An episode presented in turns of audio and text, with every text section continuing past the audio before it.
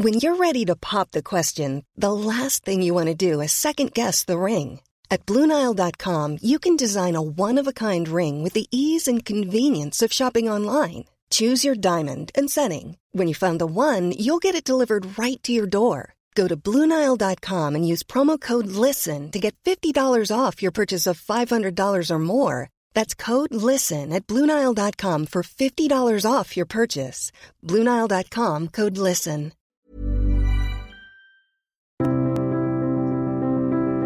Bienvenue pour une nouvelle émission de Conflit où nous allons continuer à réfléchir sur les conséquences de la crise du coronavirus, de cette épidémie, du confinement qui en a suivi.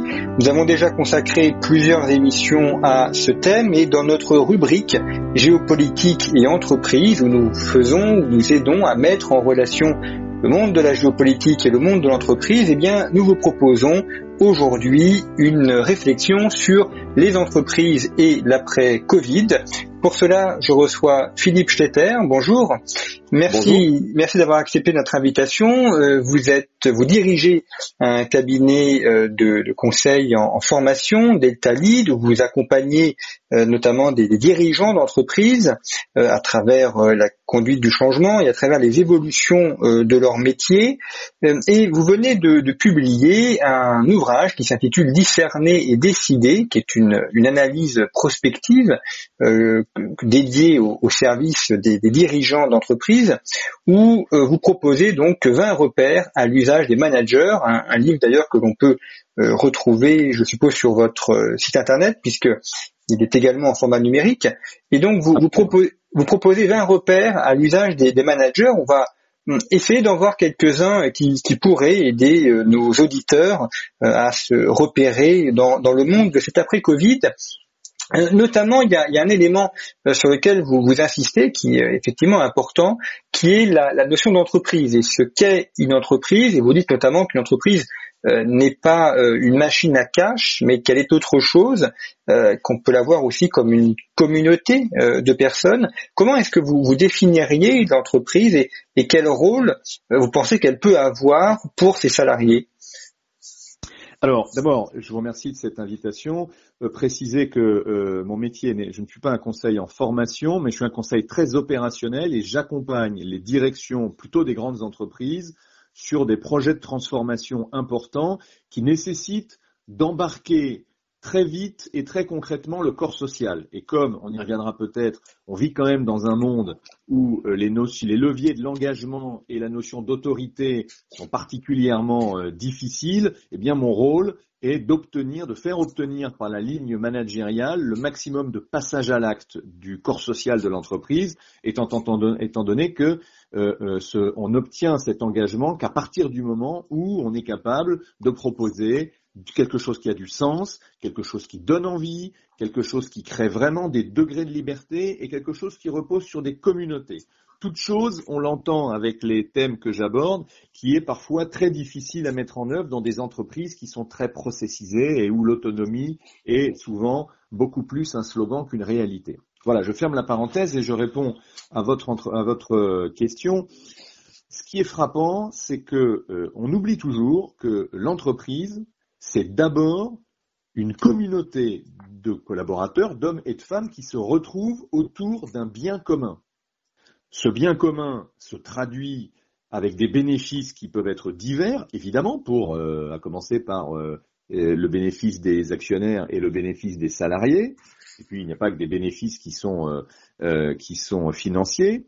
Mais je dis cela parce que comme en France, euh, on est dans un pays qui a un rapport très particulier à l'entreprise, et d'ailleurs, en règle générale, sur les plateaux de télé, l'entreprise n'est traitée que par des sociologues euh, post-marxistes ou des syndicalistes euh, post-archéo-néo-marxistes, ou alors des espèces de start-upers à moitié illuminés, on n'a pas une vision claire de l'entreprise, et l'entreprise est devenue une espèce, de, comme je le dis, de machine à cash. Oui, c'est quelque chose qui est là pour faire de l'argent. Non, l'entreprise, elle a un but social, elle a un objet social et c'est une aventure collective que l'on peut vivre de diverses manières, mais qui est une aventure collective. Et ce qui est frappant dans la crise du Covid, c'est qu'on s'est rendu compte en fait que bah, euh, un supermarché eh ben, c'était mine de rien une chaîne logistique qui permettait d'approvisionner des habitants à un, moment où tout le monde était confiné.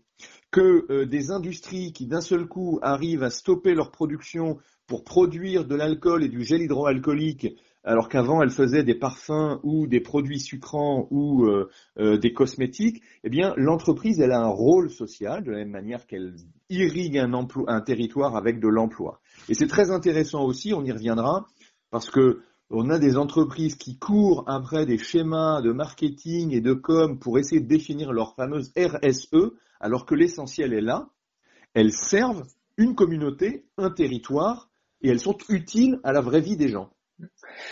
Vous avez évoqué effectivement de, nombreuses entreprises qui ont changé euh, leur, euh, leur production euh, pour répondre aux besoins immédiats de cette crise Covid. Ce qui est intéressant, c'est que le, confinement a été décrété quasiment du jour au lendemain. Enfin, quand il a été annoncé, il a eu quasiment un effet immédiat. Donc, avec très peu de temps pour les entreprises de s'adapter et notamment d'adapter leur production et leurs salariés à ces nouvelles conditions. Et dans l'ensemble, on a vu qu'elles ont plutôt réussi en un temps extrêmement rapide à, s'adapter notamment au télétravail euh, ou en tout cas à une situation euh, non prévue de crise très forte. Ce qui montre qu'elles ont malgré tout une, certaine agilité et une capacité à répondre parfois à des demandes qui sont immédiates et des situations de crise non prévues. Écoutez, c'est moi je travaille pour des très grandes entreprises et donc j'ai eu l'occasion de me faire raconter euh, les interactions entre l'État qui venait au secours auprès de grandes entreprises pour assurer ou contrôler des opérations régaliennes, ça fait froid dans le dos. Euh, ce qu'il faut bien comprendre, et je crois que tout le monde l'a vu, c'est qu'il y a au moins deux sujets sur lesquels les entreprises ont marqué des points là où l'État ne les a pas marqués, c'est l'anticipation et ce qu'on va appeler, comme le font tous les pédants, euh, la résilience. Euh, l'anticipation d'abord. L'État français a un réseau diplomatique. L'État français a des capteurs partout sur la surface du monde. Les grandes entreprises aussi. Je vais vous citer une grande entreprise qui travaille dans le retail, donc euh, la, distribution, une chaîne de magasins, Dès le mois de décembre, lorsqu'ils ont vu comment tournaient les choses à Wuhan en Chine, puisque à Wuhan c'est là où sont une partie de leurs fournisseurs, ils ont immédiatement commandé des masques pour les personnels de leurs magasins. Mais cette commande-là a eu lieu début janvier. Début janvier. Idem, un grand constructeur automobile qui a des usines en Chine a fait de même pour essayer de, pouvoir continuer à produire malgré un problème et un, potentiel état de crise. Bon, finalement est arrivé le confinement et tous ces masques ont été redistribués, là encore dans un chaos de la part des ARS qui mériterait de... Il y a un bouquin à faire sur le délitement de l'État français là-dessus. Bon, donc à l'évidence, il y a des ressources dans les entreprises euh, qui sont et des fonctionnements qui sont beaucoup plus en capacité de répondre à des crises. Et effectivement, je citais l'agilité. en quelques jours, vous avez des boîtes comme Dior ou Guerlain mais également le sucrier Tereos, également L'Oréal, qui ont stoppé leur production et, converti ça en production de, par exemple, gel hydroalcoolique, mais y compris en allant chercher euh, euh, du conditionnement, des étiquettes et des choses qu'ils n'étaient pas habitués à faire. Donc il y a effectivement une agilité très forte. Au-delà de ça, et c'est ce que je dis dans ce petit livret, et j'engage les patrons d'entreprise à, le prendre en compte, c'est que, évidemment, tout le monde euh, prend en compte les conséquences de la crise pour le salarié. Le chef d'entreprise, il pense à ses salariés. Il ne faut pas oublier que le salarié est aussi un citoyen. Et moi, il me semble que le citoyen, il a quand même constaté au travers de cette crise un délitement et une incapacité de l'autorité à répondre qui était particulièrement forte. On peut disserter sur le cas du professeur Raoult. La réalité, c'est que on a laissé mourir des personnes âgées dans les EHPAD qu'on n'a pas pu qu'on n'a pas pu voir, qu'on n'a pas pu soutenir, pour lesquels on n'a pas pu se déplacer, et même aux enterrements desquels on n'a pas pu aller. Alors que nous sommes censés être euh, une grande puissance et un pays euh, que le monde entier nous envie. Et ça, tout le monde l'a vu, et je pense que ce n'est pas sans conséquence dans la psyché d'un collaborateur qui, par ailleurs, tous les jours se bat dans une espèce de compétition économique majeure où il faut essayer de faire mieux que les autres avec nos atouts, mais aussi nos handicaps et parfois nos boulets. Alors, effectivement, vous avez évoqué la notion de la RSE, la responsabilité sociale de l'entreprise, euh, la, tarte à la crème. Euh, il y a d'ailleurs, les grandes entreprises doivent faire un compte rendu de RSE et un bilan annuel. Donc, euh, c'est un élément qui est, on voit un peu partout. Et, vous présentez donc cette RSE. Vous dites qu'il faut un, recentrage vers les solidarités réelles, c'est-à-dire finalement de quelque chose d'assez inconsistant dont on parle beaucoup, en faire quelque chose de réel est davantage consistant et, davantage utile pour les salariés eux-mêmes. Oui, euh, il y, a deux, y a deux éléments pour euh, aborder ce sujet. Il y a d'abord, bon, bah, il y a la phrase de Védrine que je cite, hein, qui, euh, qui, qui, était dans une interview en, plein milieu de la crise, où il dit le choc du coronavirus est en train de pulvériser un certain nombre de réflexes, d'idéologies et de croyances très enracinées. Quand vous regardez les RSE des grandes entreprises, et par définition, les grandes entreprises sont celles qui sont exposées médiatiquement plus que les autres, qui ont des communications financières, qui euh, ont une exposition publicitaire, etc. Vous prenez leur fameuse responsabilité sociale euh, d'entreprise ou sociale et environnementale, c'est une espèce de, c'est beaucoup plus d'ailleurs du sociétal, donc on va retrouver les valeurs d'inclusion, on va retrouver bien évidemment le fait de prendre soin de la planète, quelle que soit la réalité des productions d'ailleurs, des achats et tout ce qu'on veut. Mais donc, enfin, on a une espèce de communication qui est faite par les directeurs de communication et les DRH pour plaire aux journalistes et aux analystes du marché.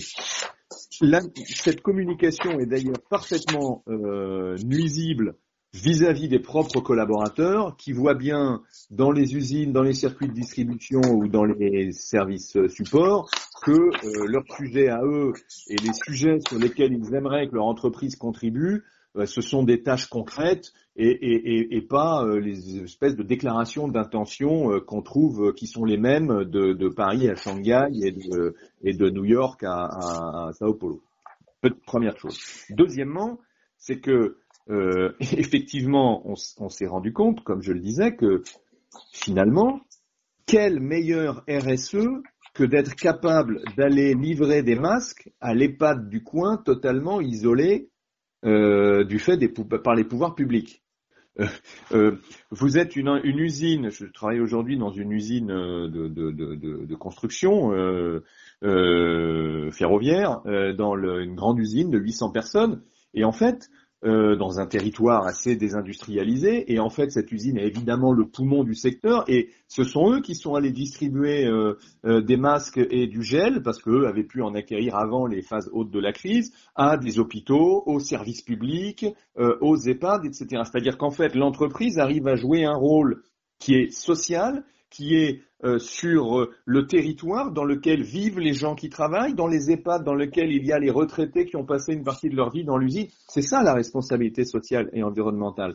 Et aujourd'hui, où la société est totalement fracturée, eh bien, je crains que les, euh, et je perçois que les salariés, ce qu'ils vont attendre de leur entreprise et une partie de la contrepartie de l'engagement euh, qu'il pourrait euh, y déployer, ce serait justement de comprendre qu'on a un impact fort sur la région dans laquelle euh, on vit, sur les et ça va même y compris sur les identités ouvrières, fierté de du, du, du, drapeau, de la marque ou quoi que ce soit. Il y a toute une dimension et c'est ça qui est très intéressant, c'est que là on est sur des dimensions qu'on pourrait imaginer un peu dans un spectre politique, dans des zones sur lesquelles on n'a pas envie de toucher. Et donc, les dirigeants sont totalement démunis. Ils savent pas faire par, par rapport à ça. C'est ça qui est intéressant.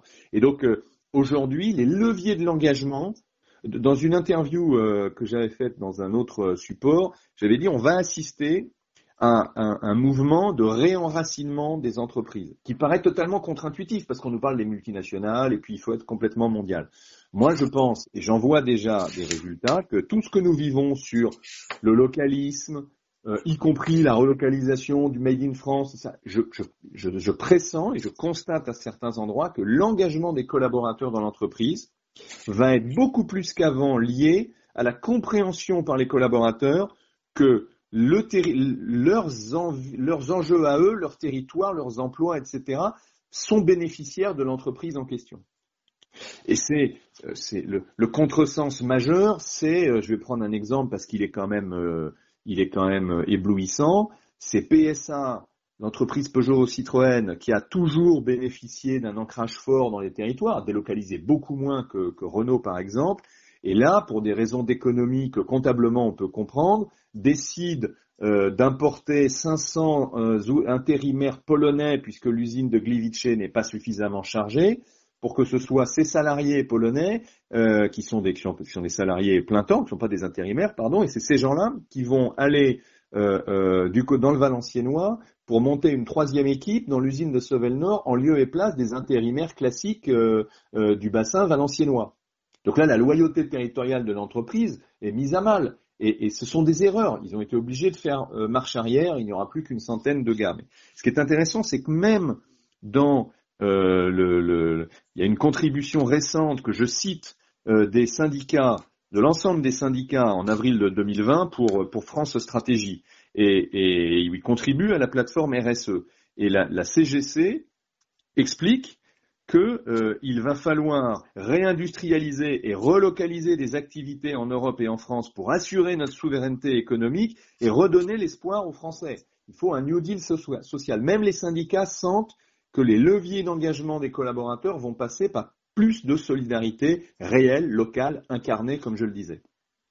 Alors, vous évoquez effectivement ce réenracinement ou ces relocalisations. C'est un élément, un thème qui est revenu euh, tout au long de ce confinement.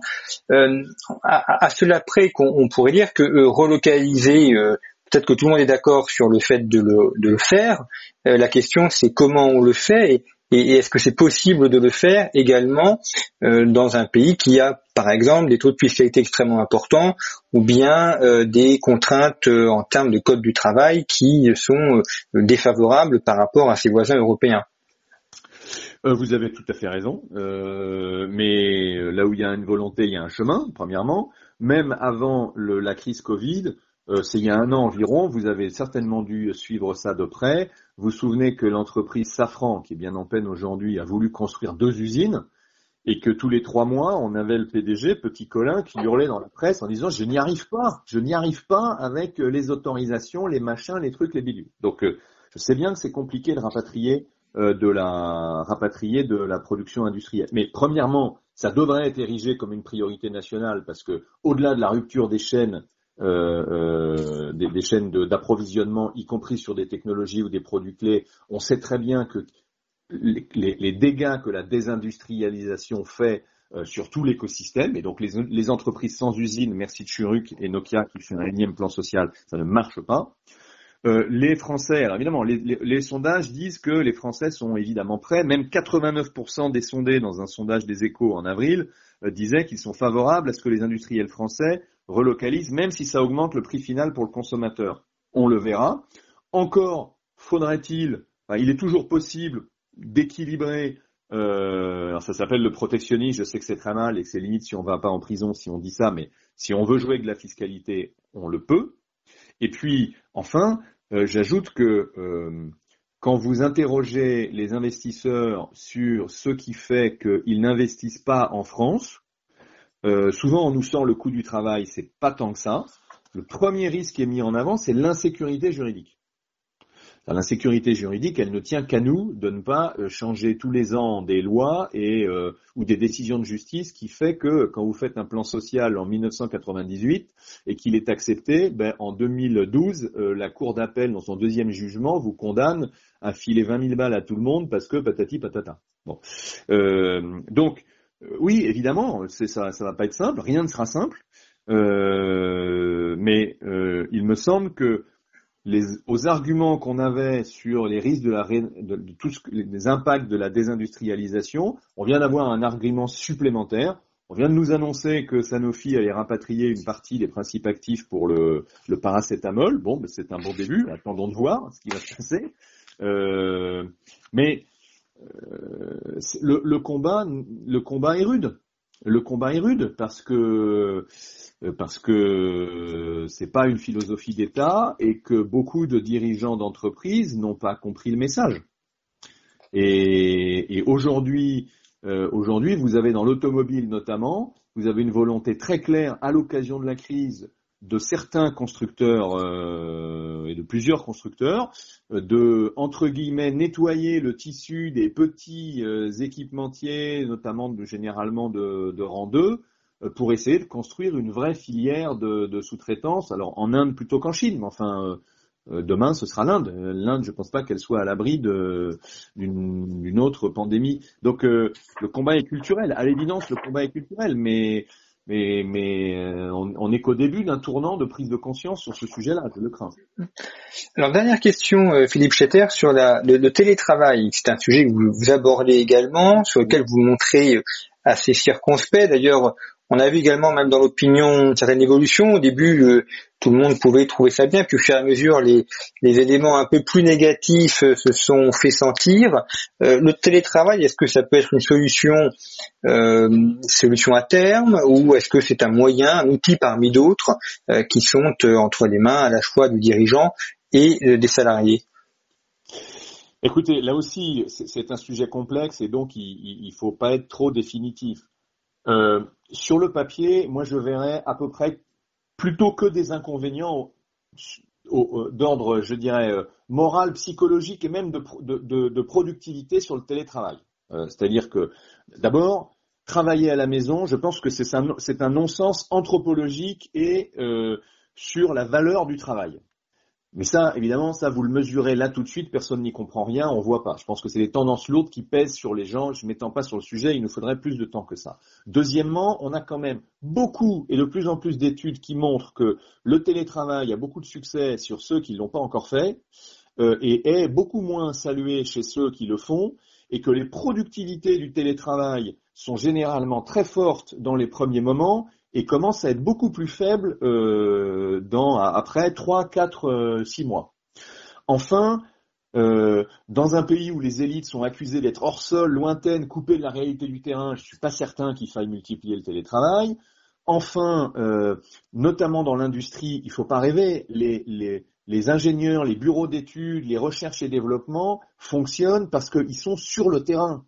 Or, je vois très bien en région parisienne, avec tous les centres de recherche, avec des CSP+, qui ont les moyens d'avoir un bureau chez eux, ils préfèrent travailler chez eux, mais ils se rendent pas compte.